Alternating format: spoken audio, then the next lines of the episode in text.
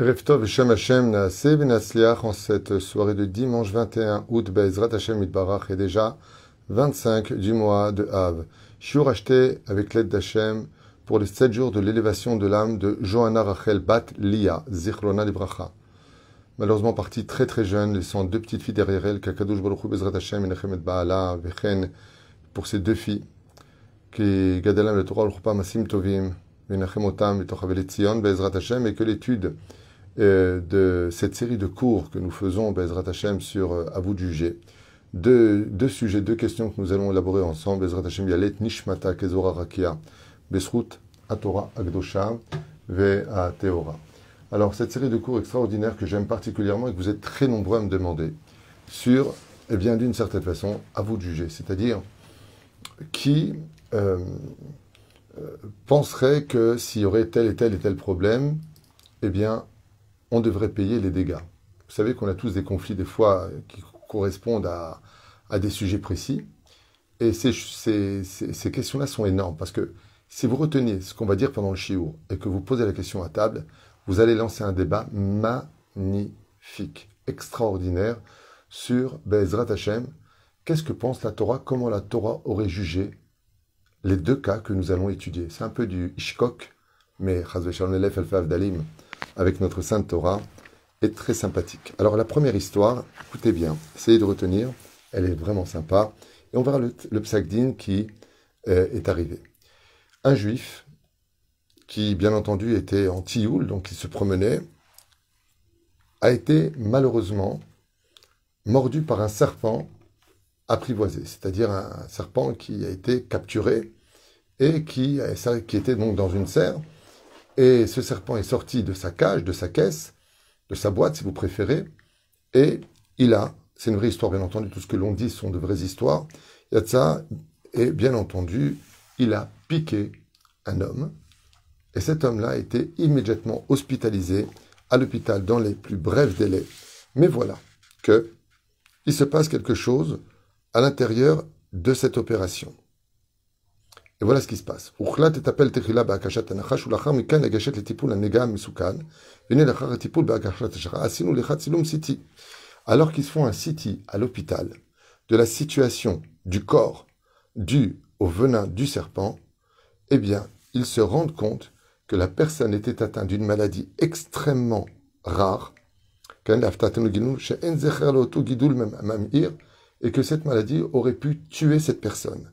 et que le serpent, avec son venin, l'a guéri. D'ailleurs, de là, on apprend un clal, que tout le mal qui t'arrive vient toujours te soigner et te guérir d'un mal que tu ignorais. Toutes les épreuves, les, choses qui se font mal dans ce monde qui nous arrive dans l'absolu, viennent toujours guérir un autre mal que l'on ne connaissait pas. En d'autres termes, on soigne le mal par le mal pour arriver au bien. Voilà un petit peu comment on pourrait le traduire. La question qui est posée ici, c'est que les médecins ont remercié le, patient d'une certaine façon en lui disant, en rigolant, tu sais, tu m'as l'air religieux, tu devrais remercier ton Dieu que le serpent t'ait piqué, t'ait mordu. Et lui répond pourquoi? Et lui dit parce que si le serpent ne t'avait pas mordu, tu serais mort de toute façon avant la fin de l'année, car tu avais en toi une maladie qui se développait. Et bizarrement, comme c'est marqué ici, Arshab en yoter gidoul. Eh bien, le venin du serpent a arrêté l'évolution de ta maladie et de ce qu'on observe dans le city, eh bien, c'est qu'elle est en train de disparaître. Grâce au serpent, tu vas vivre et très longtemps, puisque tu viens de guérir de quelque chose que si tu n'avais pas été piqué, tu ne l'aurais jamais su. Très, très bien. Qu'est-ce que fait ce juif? Arshab, Magia Yehudi, Shiukash, Vetovea et Aloked. Une fois qu'il est sorti euh, de l'hôpital, guéri, très heureux, il fait une Seudat Odaya, il est hyper content, et puis il décide d'aller voir le propriétaire du serpent, donc une espèce de laboratoire duquel s'est sauvé ce serpent qu'il a piqué pendant son tioul, pendant qu'il était en promenade, et il vient le voir en lui disant Je viens te demander de dommages et intérêts, car à cause de toi, j'ai été mordu par un serpent, j'ai été hospitalisé. Et là, l'homme lui dit, oui, j'ai lu le journal, je sais que tu as été piqué par un de mes serpents, je m'en excuse, mais je n'ai pas à te payer. Aucun intérêt. Les deux sont religieux, et l'un dit à l'autre, que je sois guéri, ça, ça vient de Dieu. Je le remercie. Mais que toi, tu n'aies pas fait ce qu'il fallait en fermant bien la porte de la caisse où se trouvait ton, serpent, la boîte où se trouvait ton serpent. C'est une rachelanoute. Ça, par contre, c'est quelque chose de très grave. Et je veux te donner une leçon. Je veux que tu me donnes des dommages et intérêts pour ne plus jamais qu'une chose pareille arrive. Ce que Dieu a fait pour moi, j'ai fait une Seouda Todaya. Toi, je te dois rien. Toi, à cause de toi, j'ai été piqué. Et si j'avais pas eu cette maladie, et si, et si, et si. Qu'est-ce que font les deux hommes? Ils décident de faire un beddin. Chers amis, qu'est-ce que vous, vous auriez fait comme Sagdin? Qu'est-ce que vous, vous auriez décidé? Est-ce que le propriétaire du serpent qui a mordu ce randonneur doit lui payer des dommages et intérêts parce que le serpent l'a mordu? Ou, selon la Torah, il n'a absolument rien à lui payer. Au contraire, le randonneur qui a été piqué par le serpent du propriétaire devrait plutôt lui, lui faire aussi une soudat daya en lui disant merci exceptionnellement d'avoir laissé la porte ouverte de ta boîte pour que ce serpent sorte, me pique, que son venin me détruise la maladie qui était en moi et que j'ai pu être sauvé grâce à toi. Laquelle des deux? Est-ce qu'on pourrait dire qu'ici un problème de tzaddik et de chassid? Selon la tzidkut la oui, il aurait dû le payer, mais il faut être chassid. Eh, comment tu peux être ingrat? Chez l'Agdola. La question est arrivée jusqu'au Rav, jusqu'au Rav Yitzhak, Yitzhak Zilberstein, et voici sa réponse. Pour ceux que ça intéresse, magnifique. Regardez bien, qu'est-ce que c'est Da'at Torah? Alors, je ne sais pas ce que vous, vous auriez dit, mais euh, le Rav Zilberstein répond à ça et il dit comme ça la suivante. Il dit, c'est marrant votre histoire qui a, voulu faire don de son rein qui était en rapport avec un autre juif pour le sauver. Et le médecin s'est trompé de rein. Au lieu de lui prendre le rein à droite, il lui a pris le rein de gauche. Donc c'était pas matim pour sauver, pour faire la shtala, pour faire euh, la greffe. Fallait prendre le rein de droite. Et le médecin, en prenant son, scalpel, il a coupé le, le, rein de gauche. Puis voilà qu'en sortant le rein, il emmène vite pour vérifier la qualité du rein, si vraiment tout va bien.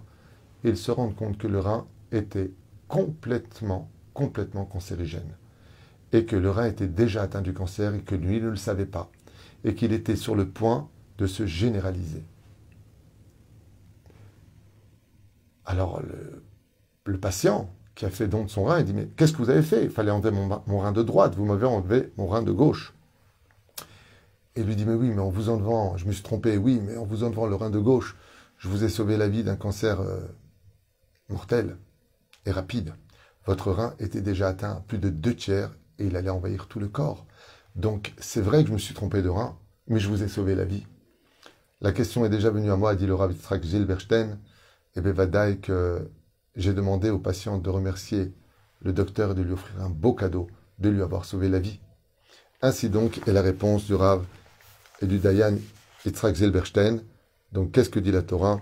Il lui répond Aloched Anechashim, il est évident que celui qui a capturé ce serpent, le propriétaire du serpent qui t'a piqué, étant donné que ce serpent t'a sauvé la vie, pas tour il n'y a pas marqué il ne doit pas te payer.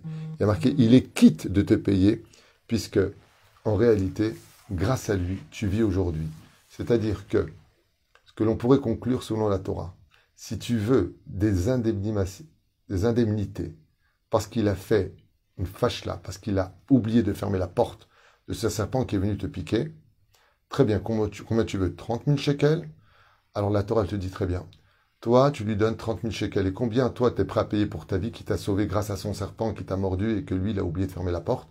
Combien vaut ta vie à tes yeux? 3 millions de shekels La personne a répondu, ok, c'est bon. Vous avez raison. Si moi, je, vais prendre 30 000 shekels de dommages à intérêt, ou 50 000 shekels, ou 100 000 shekels, parce que son serpent m'a mordu, combien toi, tu vas lui donner maintenant d'intérêt de ce qui vaudrait ta vie pour toi et à tes yeux?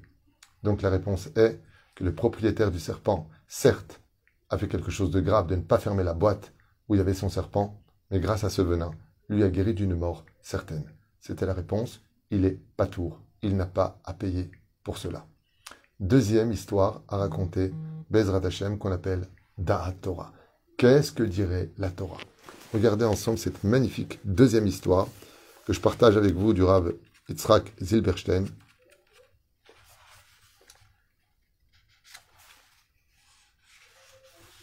Oh. Un Bachour Yeshiva. Nous sommes donc à la Yeshiva pendant le Shabbat Kodesh à son ami qui a aussi une Gemara. Et lui, il veut étudier le Talmud. Il regarde le Talmud, il reconnaît le nom qui est marqué sur le livre. Vous savez que c'est une mitzvah de marquer notre nom sur tous les livres que l'on possède, pour pas qu'il y ait d'ambiguïté. Non, c'est le mien, c'est pas le mien. Non, je crois que c'est le mien. C'est une mitzvah de marquer comme c'est marqué dans Tana de c'est marqué dans euh, Ruchot Mesaprim. Très important de marquer son nom sur son livre. Et comme c'était un livre qui était à la Yeshiva, le propriétaire de la Gemara a marqué que tout le monde peut l'utiliser. Donc, dans les livres, il y avait le nom, et il y avait marqué tout le monde peut utiliser mon Gemara pour étudier la Torah.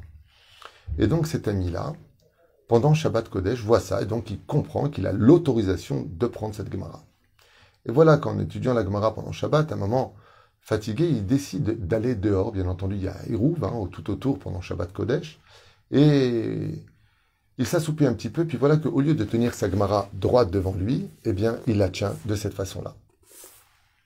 Et là, il s'étonne de voir, alors qu'il est dans la rue, qu'un billet de 100 dollars s'échappe de la Gemara et tombe par terre. On est en plein Shabbat.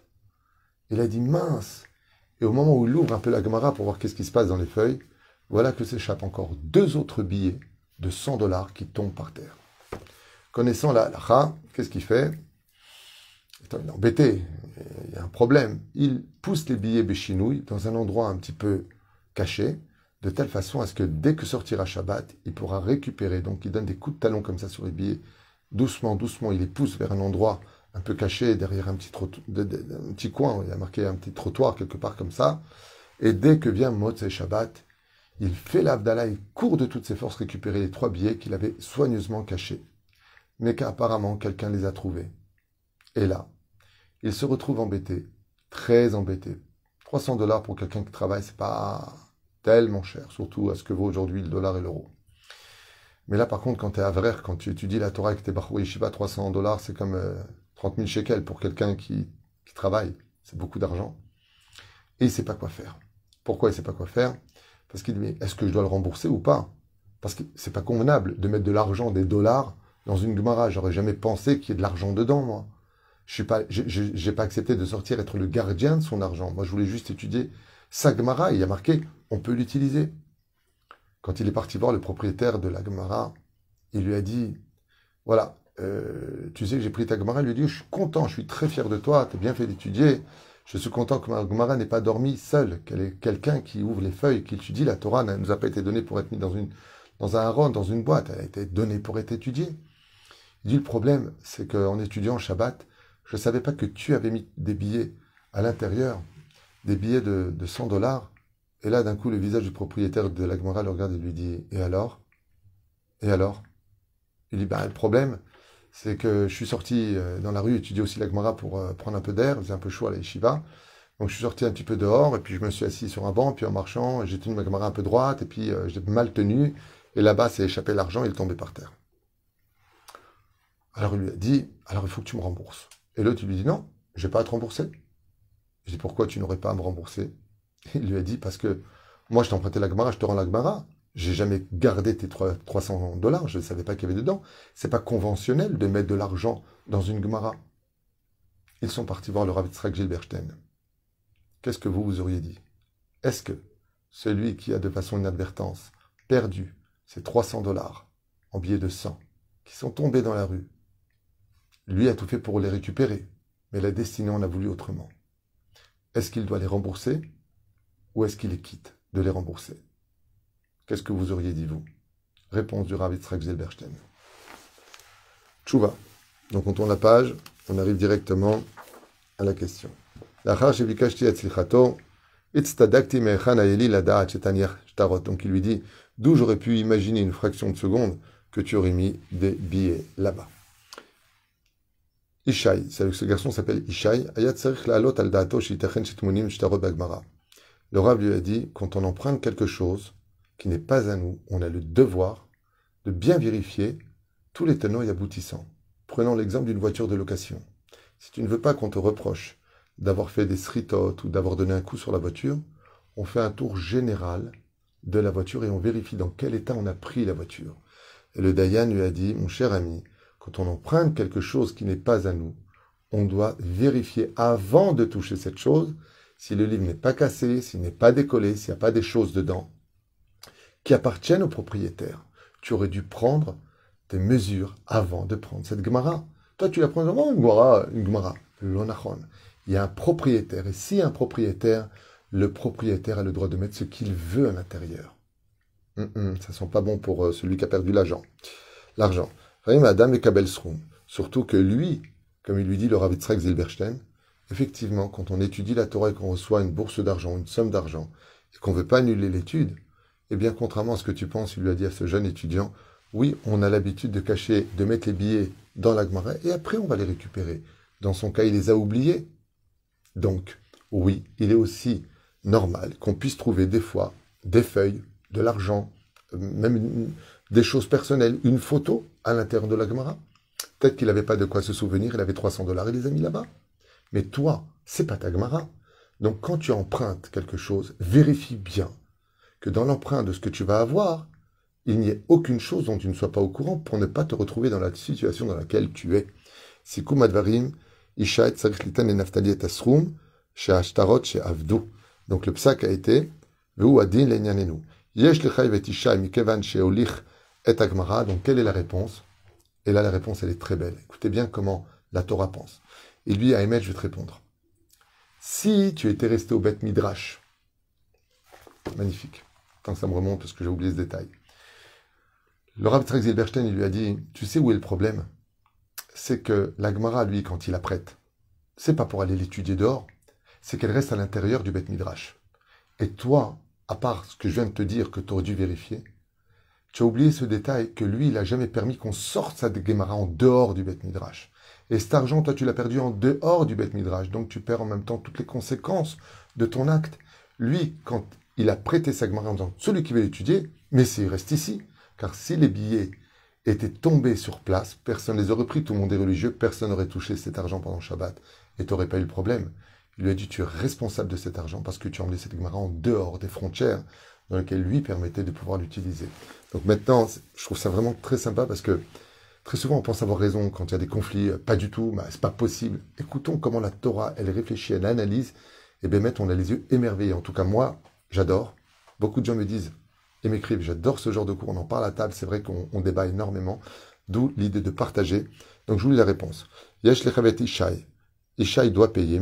Sholichet im ashtarot le makom shamour. Tu l'as emmené dans un endroit public, là où c'était pas gardé. Kazo. Et en plus, tu as mal tenu ta gemara.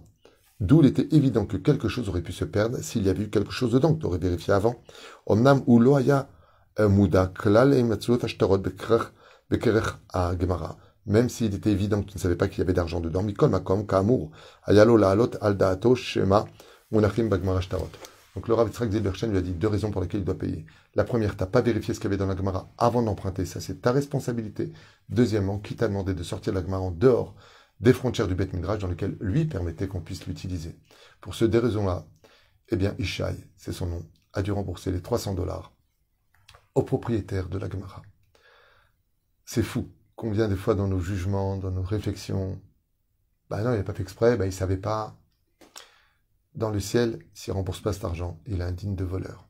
D'où l'importance d'aller toujours se renseigner chez un rave compétent, à savoir qui doit payer qui Qui doit demander pardon à qui Très souvent, on dit tu m'as vexé, alors qu'en réalité, on ne peut pas repousser, on peut pas reprocher à une personne d'être mouillée quand on l'a poussé dans l'eau. Amen Amen.